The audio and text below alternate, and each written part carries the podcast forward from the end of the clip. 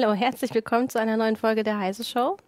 Wir wollen heute einmal über den Unfall mit dem Autopiloten eines Tesla-Autos sprechen, aber auch über die Zukunft des Fahrens oder überhaupt ähm, des Verkehrs. Ähm, als Gäste oder als Gast haben wir heute Stefan Portek hier von der CT.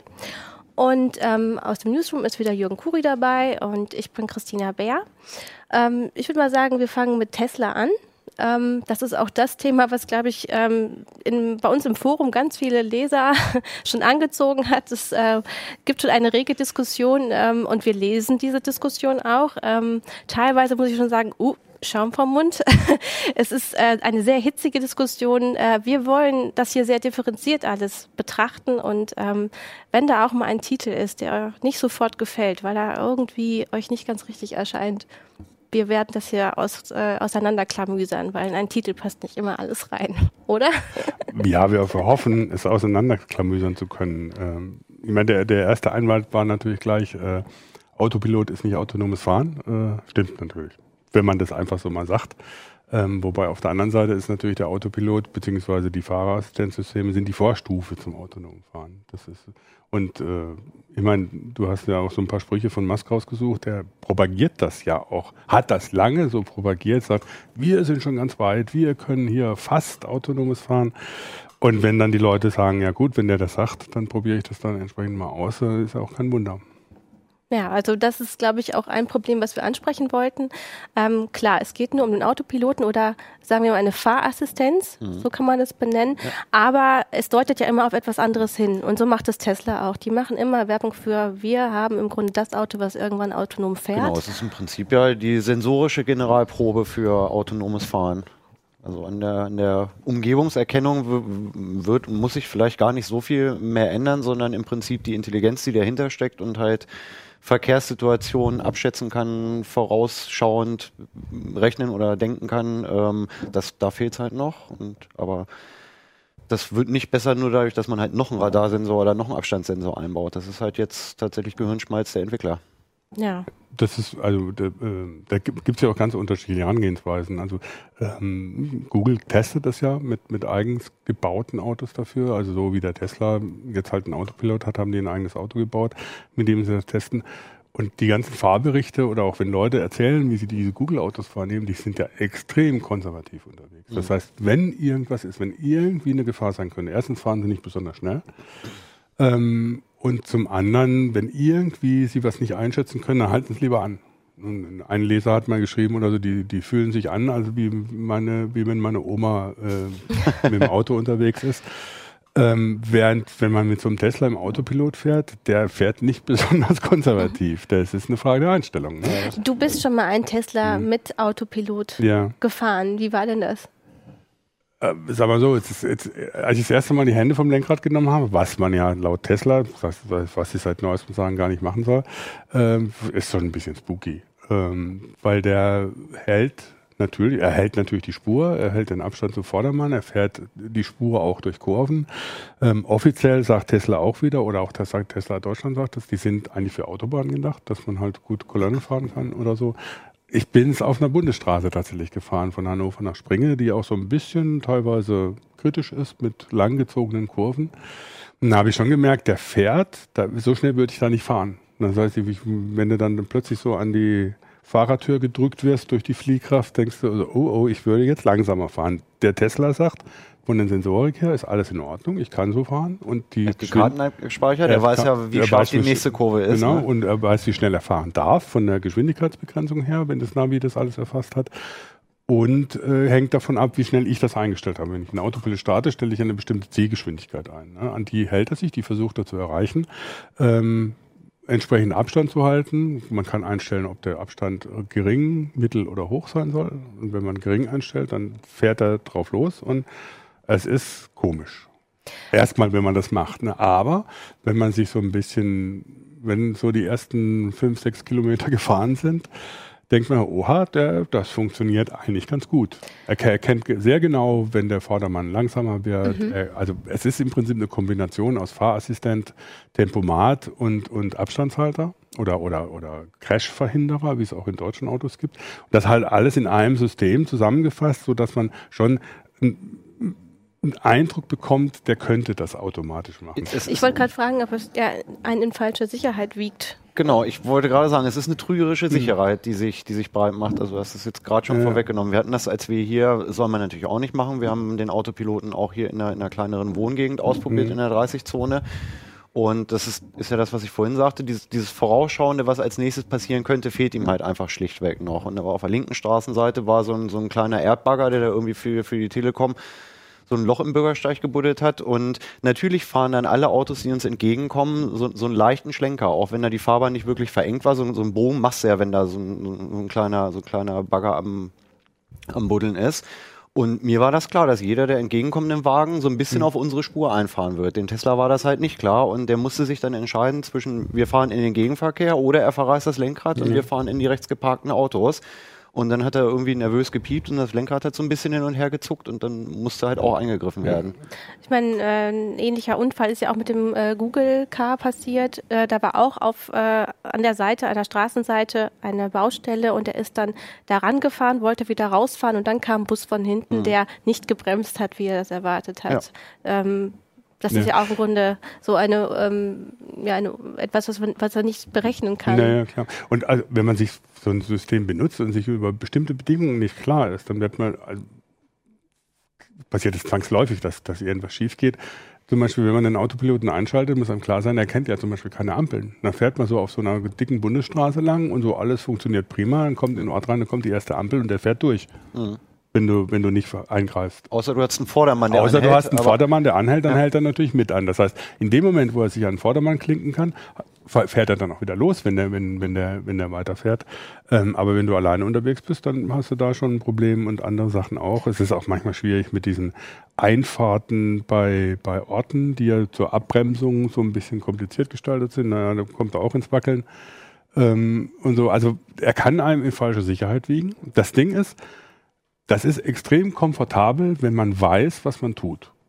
Wenn man sich darüber bewusst ist, das ist im Prinzip ein erweitertes, bisschen besseres Fahrerassistenzsystem, das einem in vielen Situationen es abnimmt, Kolonne fahren, äh, sonst was zu machen. Aber nur dann, wenn man ständig trotzdem aufpasst. Man kann nicht Zeitung lesen dabei oder einen Film was gucken. aber viele tun. Ne? Ja, Also genau. Äh, wenn, wenn du auf YouTube mal guckst, ähm, was, für, was für haarsträubende Videos man mhm. zu sehen gibt. Da gab es ein Video, wo jemand im C-fließenden Verkehr Stop and Go mal rechts rausgefilmt hat und er fuhr dann auf der rechten Spur irgendwie ein Tesla an, dran mhm. vorbei und der Fahrer hat geschlafen ganz offensichtlich geschlafen. ne? Und ähm, gut, dann darf man sich halt auch nicht wundern, wenn es schief geht. Ne?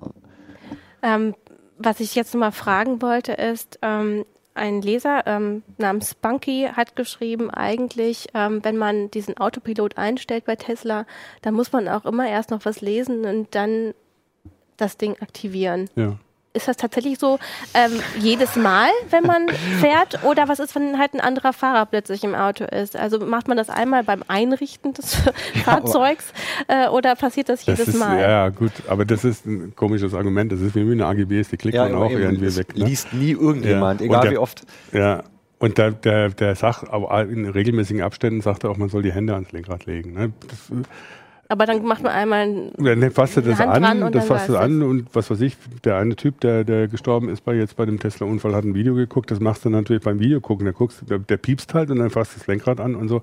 Wenn, also wenn du so drauf bist, wie viele Tesla-Fahrer inzwischen, die, die sich sehr auf den Autopiloten verlassen, dann machst du das fast automatisch nebenbei sozusagen. Du konzentrierst dich dann aber nicht auf den Verkehr oder was, was passiert gerade, was ist das. Also das Problem ist natürlich, also es, im Forum wird jetzt ein paar Mal gesagt, Autopilot, äh, Autopiloten ist kein autonomes Auto. Natürlich nicht. Mhm. Ähm, aber sie sind die Vorstufe des autonomen Autos und an den Autopiloten kann man sehr deutlich illustrieren, welche Probleme es noch alles gibt. Äh, und was, was Stefan ganz richtig gesagt hat, es ist nicht das Problem der Sensorik, die ist mhm. mit LIDAR, Kameras, äh, äh, Näherungssensoren, Be Bewegungssensoren, Lagesensoren, äh, kannst du, kann ein System sehr genau wissen, in welcher Situation sich das Auto selber befindet und ob jetzt irgendwas in der, im Umfeld ist. Aber wie es darauf reagiert und ob es die ganze Situation erfassen kann, ist nicht ein Problem der Sensorik, sondern eben der Software. Ähm, aber eben auch äh, der Menschen, die fahren und den Autopilot mhm. anstellen mhm. und so tun, als wäre es schon ein autonomes Fahrzeug. Ja. Also, sich, ne, also tatsächlich äh, zu viel Vertrauen in die Technik haben. Ja. Ähm, da sind, ja, es ist halt Ja gut, Tesla hat es eigentlich nie so vermarktet, aber das ist halt das, was wir jetzt nicht, aber viele Journalistenkollegen haben dann halt auch geschrieben, so das selbstfahrende Auto mhm. ist jetzt äh, am, am, Markt und wenn das irgendwie hundertmal irgendwie so kolportiert wird, dann glauben es die Leute halt auch irgendwann und benutzen es auch so. Ja, wobei, wobei man Tesla auch vorwürfen muss, dass sie natürlich selber sehr trompetet haben. Als sie das Ding dann irgendwie 3000 Dollar kostet es ja sogar noch extra, ähm, die Software äh, dann rausgebracht haben, haben sie sehr rum, rumtrompetet, wie weit sie schon seien und dass alle anderen sie doch einpacken könnten, weil sie so gut wären. Und das ist natürlich auch dann, äh, hat dann natürlich auch eine bestimmte Wirkung auf die Leute. Also man, man muss sich klar sein. Also ein User hat auch geschrieben, ja, wir würden hier Apple mit Birnen vergleichen würde ich sagen, nicht alles, was hinkt, ist ein Vergleich, weil Äpfel sind nicht die Vorstufe von Birnen, aber Autopiloten sind die Vorstufe von autonomen Autos. Von daher haben sie natürlich miteinander zu tun. Ähm, und sie haben insofern miteinander zu tun, weil zum einen die Technik, es illustriert die Probleme der Technik, also der Software jetzt letztendlich, der, der künstlichen Intelligenz, die letztlich dahinter stecken muss. Und es illustriert natürlich auch die, die, die Probleme dessen, wie die Gesellschaft damit umgeht. Also wie der einzelne Fahrer mit umgeht, wie man dann reagiert. Ähm, es gab ganz zu Recht im, im, Forum auch die Anmerkung, dass natürlich so ein autonomes Auto eigentlich viel besser funktionieren würde, wenn alle autonome Autos fahren würden. Wo ja was dran ist. Ja. Ne? Wobei dann natürlich die Frage ist, ja gut, was macht man mit Fahrradfahrern und Fußgängern? Die müssen dann auch alle äh, irgendwie so vernetzt sein, dass sie mit den autonomen Autos kommunizieren können. Dann hast du natürlich ein Gesamtsystem, wo du sagen kannst, das ist annähernd sicher. Ja. Das lag mir eben schon auf der Zunge, dass dieser vernetzte Aspekt, also wenn ich mir jetzt wirklich vorstelle, auf der Autobahn fahren, auf der mittleren Spur einfach zehn Teslas hintereinander im Konvoi mit dem System, das ist im Prinzip viel sicherer und auch viel effizienter, weil du hast nicht diese ständige Abbremsen, diese Ziehharmonika-Effekte, die Autos stellen sich ein bisschen aufeinander ein und dann wäre es halt auch im Prinzip sichereres Fahren, als, als es jetzt der Fall ist, wenn jeder so sein Ding macht in seiner Geschwindigkeit. Ja, und ähm, ich meine, darüber wollen wir heute auch sprechen. Ähm, wie sieht das dann aus? Also wie äh, sieht das ähm, in der Zukunft aus? Ähm, wie kann man überhaupt äh, tatsächlich autonomes Fahren wirklich in die jetzige Verkehrssituation einbringen, ohne dass so welche ähm, Unfälle passieren? Ähm, und wie sollte überhaupt das Konzept aussehen? Also ist es sinnvoll, äh, wie bei Tesla, auf das einzelne Auto mit dem Fahrer zu setzen oder müssen wir ganz andere Konzepte ähm, anbringen? Also ich glaube letzteres. Also noch, es ist auch so, noch so ein Beispiel bei den Google-Autos. Das kam jetzt gerade, haben sie gerade in ihrem Blog geschildert, wie sie mit Radfahrern umgehen. Und wenn man sich das so durchliest, äh, dann geht eigentlich dieses autonome Google-Auto davon aus, dass es keine Regeln für Radfahrer gibt. Das heißt, man kann sich nicht daran halten, dass ein Radfahrer immer rechts fährt, dass er nicht plötzlich wechselt und so. Das heißt, wenn ihr einen Radfahrer sieht, dann geht es davon aus, da kann alles passieren. Entsprechend ko komisch muss es sich dann verhalten. So ne? lernt man es aber auch in der Fahrschule ja, eigentlich. Ja, ne? Also du kannst halt nicht antizipieren, was alle anderen um dich herum nun tun werden. Und wie soll das eine Maschine dann äh, tatsächlich, wenn du, wenn du da, davon ausgehst und wenn du dann noch davon ausgehst, dass Fußgänger noch dazukommen, dass andere Autofahrer sich vielleicht auch anders verhalten, dass zum Beispiel amerikanische Autofahrer ganz anders reagieren als europäische Autofahrer, weil zum Beispiel allein diese äh, Rechtsüberholverbot, äh, das muss die Software ja alles äh, äh, berücksichtigen und, und integrieren. Und dann eine Entscheidung zu treffen, wenn ich alleine als autonomes Auto unterwegs bin, das stelle ich mir fast unmöglich vor. Und wenn man sich dann vorstellt, dass man so ein Gesamt Konzept machen muss, dann, dann ist die Frage, ähm, ja, wenn ich so ein, so ein im Prinzip so ein, so ein, so ein die gesamte Gesellschaft danach durchstrukturieren muss, sozusagen, oder den gesamten Verkehr danach durchstrukturieren muss, dann ist natürlich die Frage, oh, ist das überhaupt der richtige Ansatz, einfach nur das normale Auto durch ein autonomes Auto zu ersetzen? Hm. Ich glaube nicht in, in allen Bereichen. Also ich kann mir vorstellen, dass es halt auf Autobahnen oder auf Bundesstraßen, wo du halt im Prinzip nur Pkw und Lkw-Verkehr hast, sehr gut funktioniert im, im innerstädtischen Bereich sehe ich das eigentlich nicht. Also nicht, nicht mittelfristig. Dazu ist das Verkehrsgeschehen, glaube ich, doch hinreichend komplex genug, als dass eine Maschine mhm. das vernünftig hinkriegen könnte.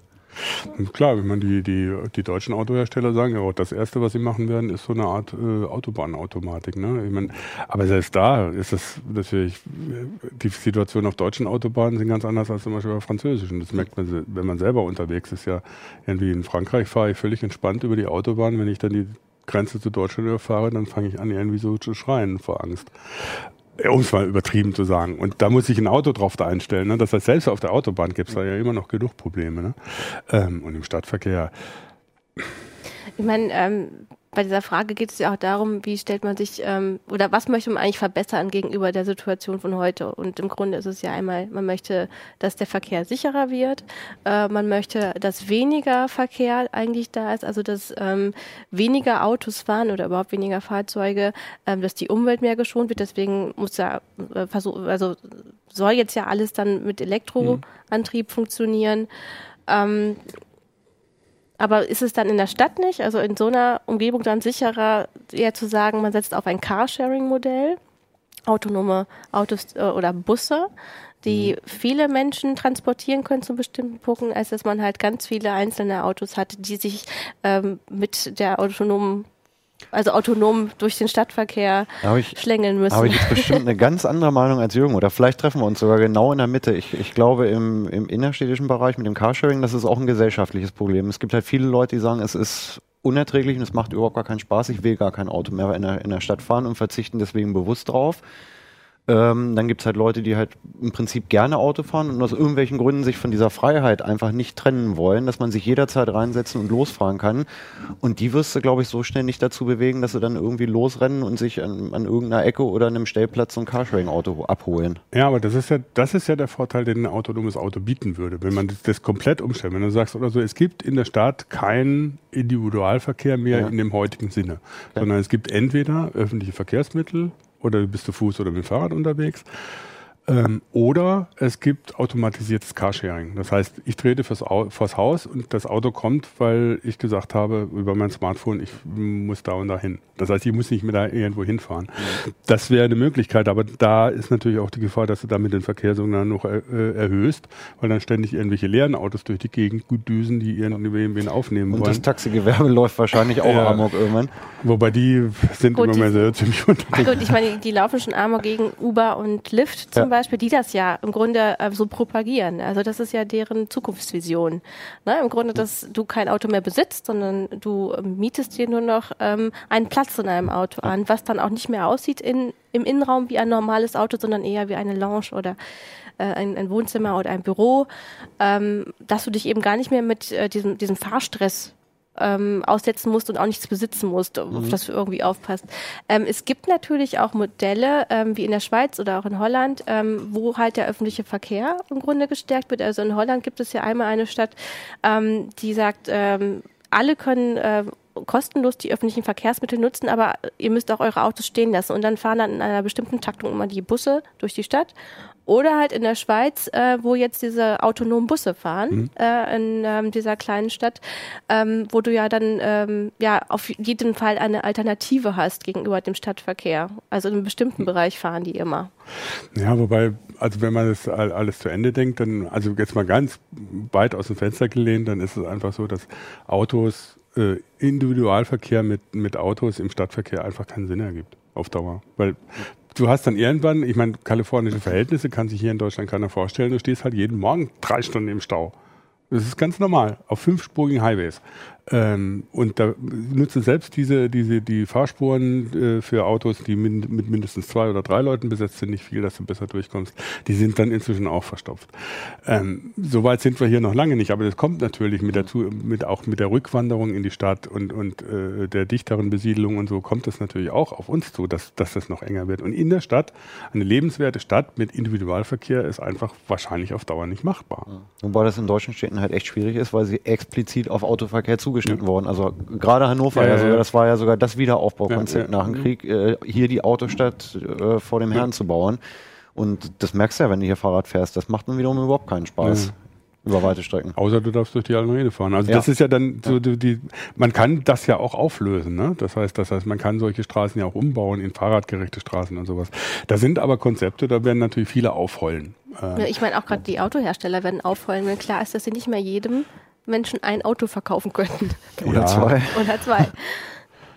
Ja, es gibt aber schon diverse Industrien in der Geschichte Deutschlands, die irgendwann den Bach runtergegangen sind. Also irgendwann die, so, die Autoindustrie, so wie sie heute ist, wird in 20 Jahren nicht mehr existieren. In 20 Jahren, Ja. bist du dir da Boah, sicher? Weil, ähm, Ja. wenn wir uns mal angucken, was auch die Also Zuschauer das kann ja, kann oder, ja, oder Leser nicht, schreiben. Ich sage nicht, dass die Firmen nicht mehr Ja. existieren, aber VW wird ganz anders aussehen in 20 Jahren als heute. Also ich glaube, es Glaube ich ist weiter weg. Also ähm, auch wenn ich äh, lese, was uns die ähm, Leser zu, zu unserer Meldung geschrieben haben, die sagen eben, was Stefan auch gesagt hat, wir wollen uns die Freiheit nicht nehmen lassen. Was ist mit den ganzen Motorradfahrern oder Quadfahrern, die ähm, sich gerne auf den Straßen frei bewegen und die das überhaupt nicht von einem autonomen System übernommen wissen Ja, aber wollen? ja nicht in der Stadt. Ne?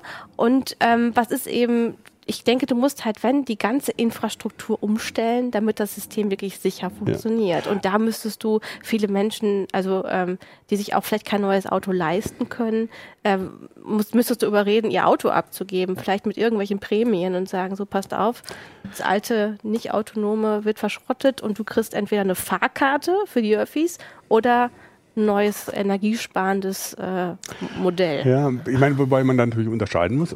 Also M- Motorradfahrer ist ja schön gut, aber das, das, wenn, wenn Sie sagen, Sie haben Spaß am Motorradfahren, dann denken Sie dran, Sie gur gurken durch den Harz.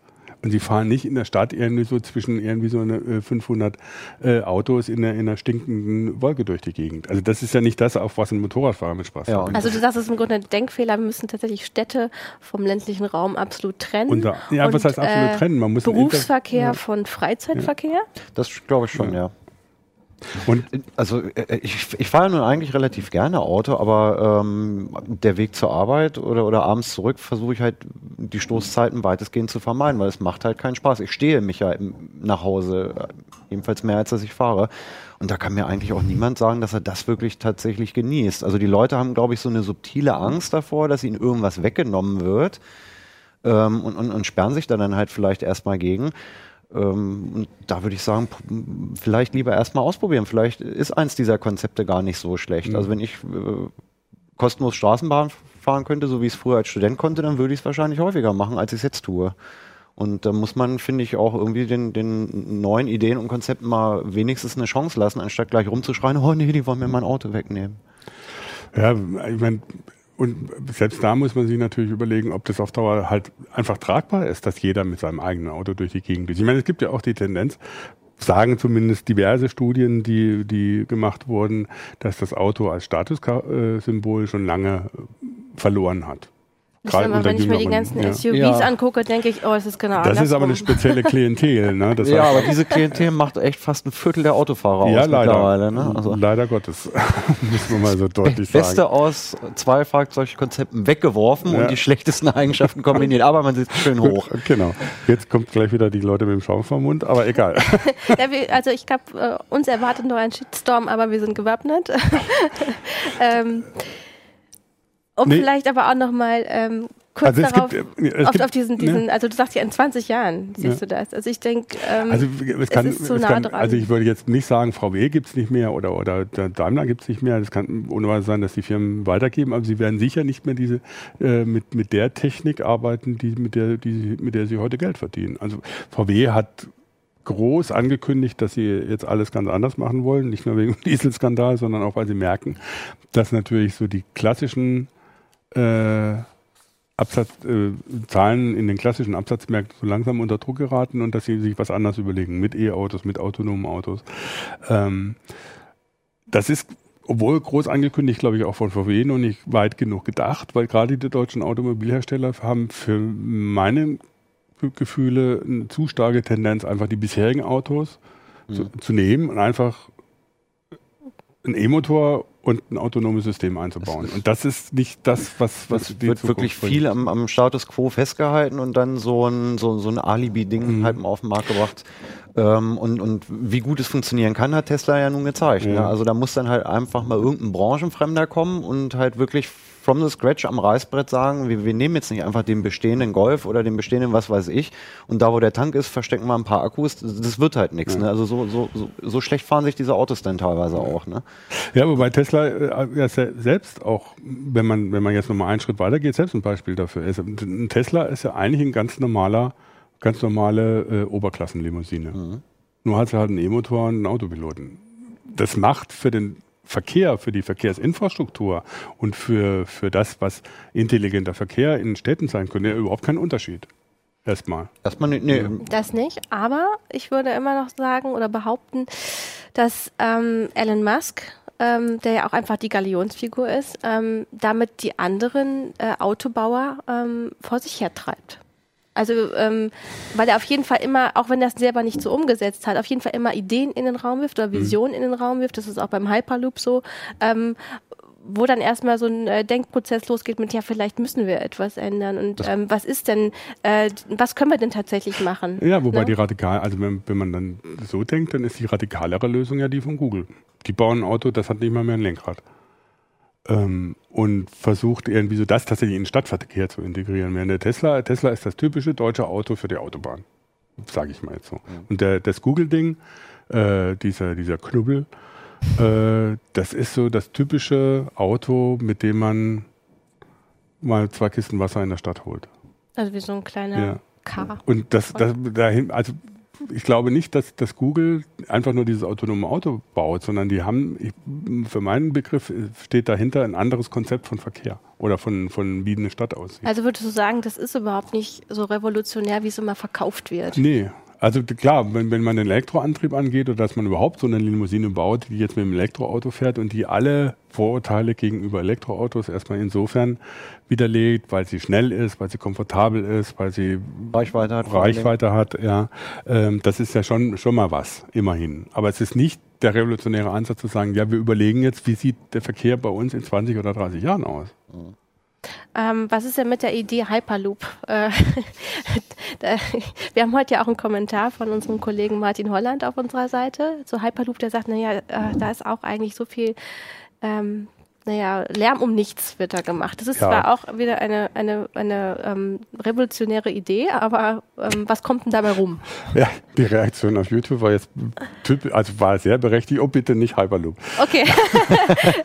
Weil, also das ist ja, also Martin hat also recht, die machen im Moment ein Theater um dieses Hyperloop und äh, machen inzwischen Modelle. Also die haben noch nicht mal eine Strecke über normales Gelände gebaut. Und jetzt fangen sie an irgendwie so mit einem Röhre unter Wasser und was weiß ich alles und wollen so ein Hyper Hyperloop-Ding in, in Kalifornien bauen, wo sie nicht mal wissen, ob es überhaupt äh, ein schwaches Erdbeben aushält. Also das warten wir mal ab. Ähm, aber trotz, trotzdem brauchen wir nicht manchmal so Typen wie Elon Musk, der ähm, so Ideen ähm, erstmal der Weltöffentlichkeit präsentiert und sagt, so, das machen wir jetzt. Und das, das ja nicht wie ähm, wir kritischen oder, oder überkritischen Menschen, Menschen manchmal sagt, na, das geht ja doch eigentlich irgendwie alles nicht. Und er sagt, doch, das geht und das machen wir jetzt.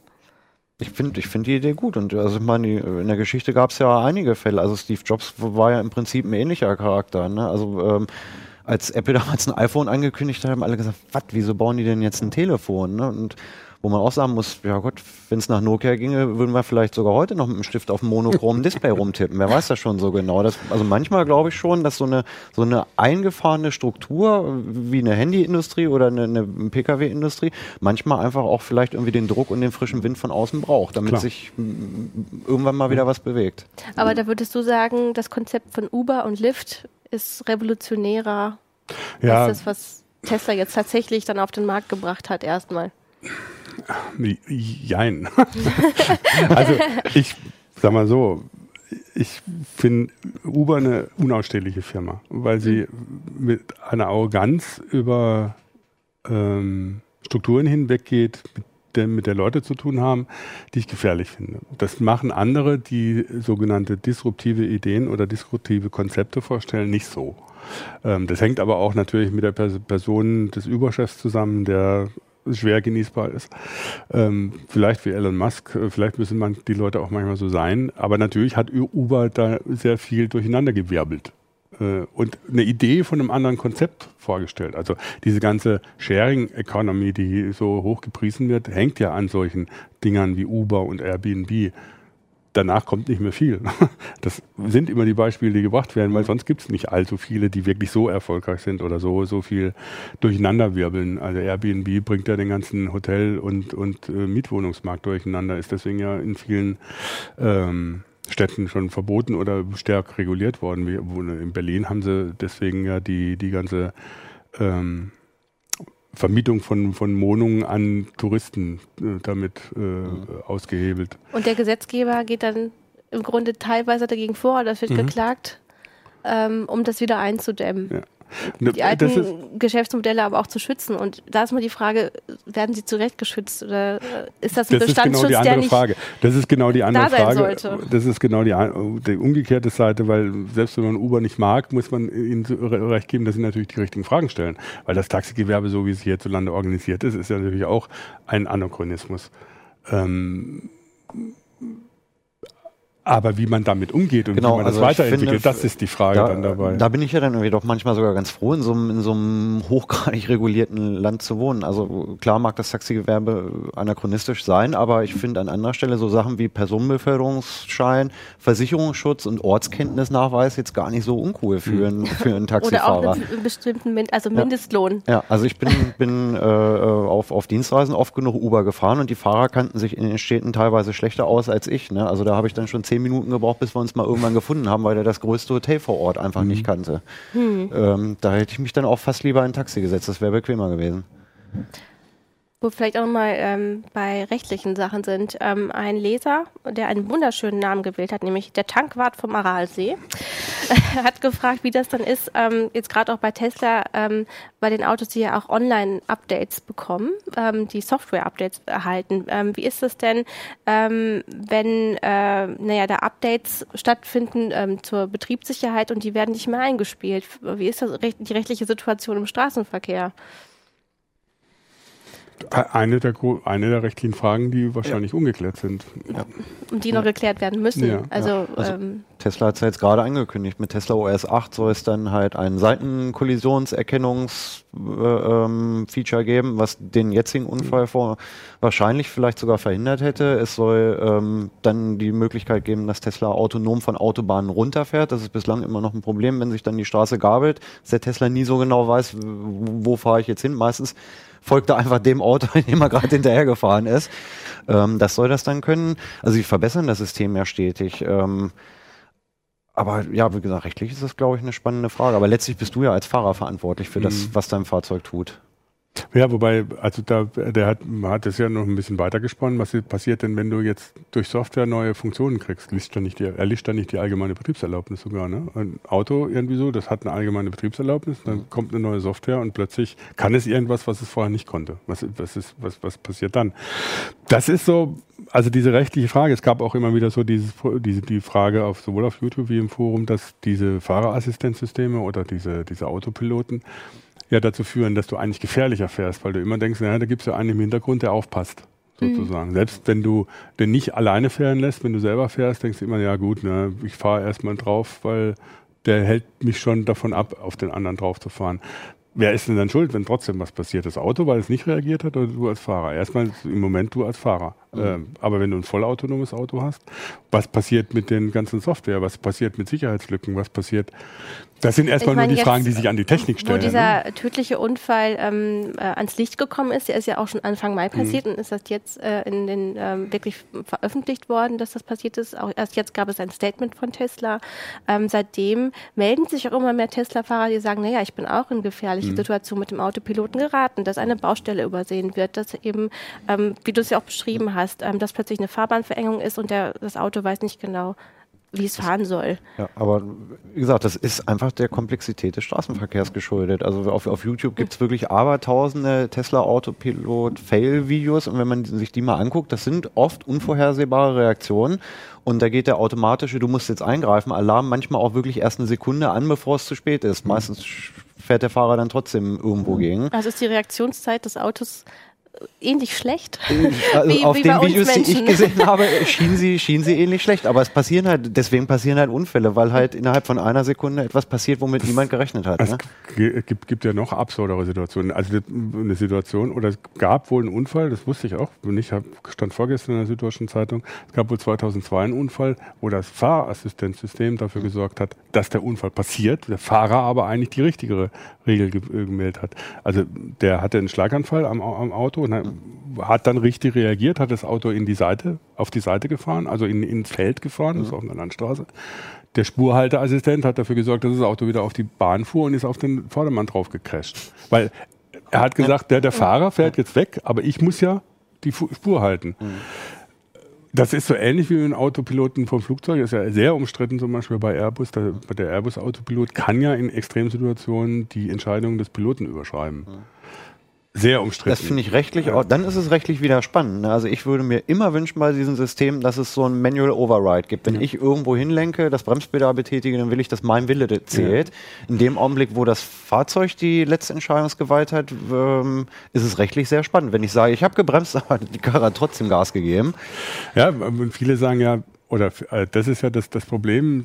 Es gab auch im Forum den, den Kommentar, Experten wissen, dass autonomes Fahren sicherer ist. Ähm, das ist die Theorie dahinter oder die kann man natürlich, diese Theorie kann man natürlich mit verschiedenen Sachen belegen, dass du sagst oder so, natürlich kann das Auto durch seine Sensoren und durch den Computer schneller reagieren als der Mensch zum Beispiel oder kann das besser einschätzen, wie, wie habe ich noch genug Platz zum Bremsen oder sowas. Aber es passiert es gibt natürlich eben Situationen, wo das genau umgekehrt ist. Mhm wo der Mensch durch zufällige Entscheidungen oder durch, durch äh, aus dem Bauch heraus getroffene Entscheidungen die richtige Entscheidung trifft und das Auto die falsche Entscheidung, die zwar logische Entscheidung, aber trotzdem falsche Entscheidung treffen wird. Das heißt, das mit dem Sicher ist immer so eine Geschichte. Das führt dann irgendwann in die moralische Diskussion, in die, in die, was wir letztes, in der letzten Sendung auch hatten, in die Frage der Ethik von Robotern. Wie, welche Entscheidungen können sie überhaupt treffen, wenn sie in Konfliktsituationen kommen? Bei Menschen ist das halt, er tut so gut er kann, sozusagen. Und damit ist er auf der sicheren Seite. Aber was passiert, wenn das ein Auto rein nach maschineller Logik entscheidet? Hm. Ich, also ich glaube, ein großer Sicherheitsgewinn wäre tatsächlich, wenn diese Fahrzeuge untereinander vernetzt werden. Also es widerspricht jetzt so ein bisschen dem Autonom, aber wenn, wenn ich jetzt mit meinem äh, äh Elektroauto 1, was autonom fährt, irgendeine Straße lang fahre und mein Vordermann, der schon irgendwie einen halben Kilometer weiter ist, der musste anhalten, weil hinter einer Kurve oder in einer Kurve ein Unfall ist, dann könnte der Wagen meinem ja gleich Bescheid sagen. Ähm, so welche das, Systeme das, werden auch schon genau. entwickelt. Also von Volvo mhm, zum Beispiel, genau. ähm, die das, ein eigenes Rechenzentrum auch bauen, ja. damit äh, das eine Auto was senden ja. kann und die anderen Volvos damit versorgt werden mit diesen Informationen. Genau, also im Prinzip so autonome Fahrzeugnetzwerke, wo mhm. die Fahrzeuge untereinander kommunizieren und sich über Verkehrsfluss oder Verkehrsbehinderung austauschen. Ähm, die wären in meinen Augen wirklich ein massiver Sicherheitsgewinn. Aber das ist, bisher kocht so jeder Tesla halt noch ja. sein eigenes Süppchen, wenn er da auf der mittleren Spur fährt. Ich glaube, ich lag gerade falsch, es ist Toyota. Ich muss auch nochmal nachschauen. Es ist entweder Toyota ja. oder Volvo, nur als Korrektur. Und äh, ich meine, das kann man ja ausdehnen. Ne? Das, diese Vernetzung muss ja nicht nur unter den Autos untereinander bestehen, sondern kann ja, ja was in der Stadt äh, gibt es überall, was weiß ich, Strommasten, Ampeln, Lichtmasten und so. Das heißt, man kann eine Stadt komplett mit Sensorik ausstatten, mit der sich das Auto unterhält. Mhm. Dass das Auto zum Beispiel erfährt, erklärt, ja, da vorne äh, äh, stehen jetzt irgendwie so zehn Menschen am, am, am Fußgängerüberweg, mach mal langsam. So, oder lass die rüber und, und so Geschichten, ne? dass das Auto das nicht unbedingt selber erkennen muss. Das heißt, dass vorausschauendes Fahren auch für ein Auto möglich wird, weil es eben von Sensoren, die schon weit im Voraus sind, da wo es nicht hingucken kann, schon erfährt, wie da die Situation ist. Also da kann man sich viel vorstellen, gerade was die Vernetzung von Autos angeht. Das finde ich eigentlich fast noch das wichtigere Natürlich. Konzept als das die, weil deswegen die meine ich ja, wenn, dann musst du die ganze Infrastruktur anpassen, auch alle beweglichen Objekte müssen irgendwie eingebunden werden. Und wenn du halt ja. nur Sensoren verteilst. Und ja, aber gut, wenn du Sensorik, du kannst, du halt, du kannst ja, wenn, wenn, wenn du äh, eine Ampel oder so, kannst ja über Sensoren erfassen lassen, wie viele Leute stehen da zum Beispiel oder am aber Fußgängerüberweg. Ich würde jetzt einem kleinen, kleinen Kind auch gerne einfach ähm, so einen Chip oder einen Sensor mitgeben. Ähm, klar, die sind manchmal so schnell auf der Straße, dass auch eben diese Reaktionszeit hm. vom Auto nicht mehr reicht. Aber das ist, weil die ja auch gerade kleiner sind und hinter vielen Autos, die an der Straße stehen, ähm, verschwinden, auch gerade hinter diesen hohen SUVs, ja. ähm, sie einfach, das Auto weiß, dass da etwas ist, was da plötzlich auf die Straße springen könnte. Hm. Ja, wobei dann das Problem ist, was machst du, willst du da eine Pflicht dafür einführen, dass jedes Kind mit so einem Ding rumrennt, Aber weil deswegen das Auto es sonst nicht erkennt. Äh, also das ist dann denke ich, dass einige sich ähm, auch ganz legitim gegen so etwas sperren ja. würden, die auch nicht wollen, dass ihre Kinder so ähm, erfasst werden in einem System. Ja, aber und das, diesen Streit wirst du dann immer haben. Also das ist also eine intelligente Umgebung, wie man, wenn man, wenn man das so will, ist irgendwie so mein Lieblingsthema seit einiger Zeit, weil ich denke, das ist, so werden Städte in Zukunft aussehen. Mhm. Das bedeutet aber, dass das, was wir heute unter Datenschutz verstehen oder unter Privatsphäre, mal ganz anders diskutiert werden muss. Das heißt, ja. wenn du dich in der Stadt bewegst, das ist wenn du nach London gehst, hast du dieses Gefühl schon, weil du wirst immer von der Kamera überwacht. Du kannst eigentlich, wenn du aus dem Haus tritt, kann die Polizei bis, wenn du wieder zurück bist, sehen, wo du überall warst.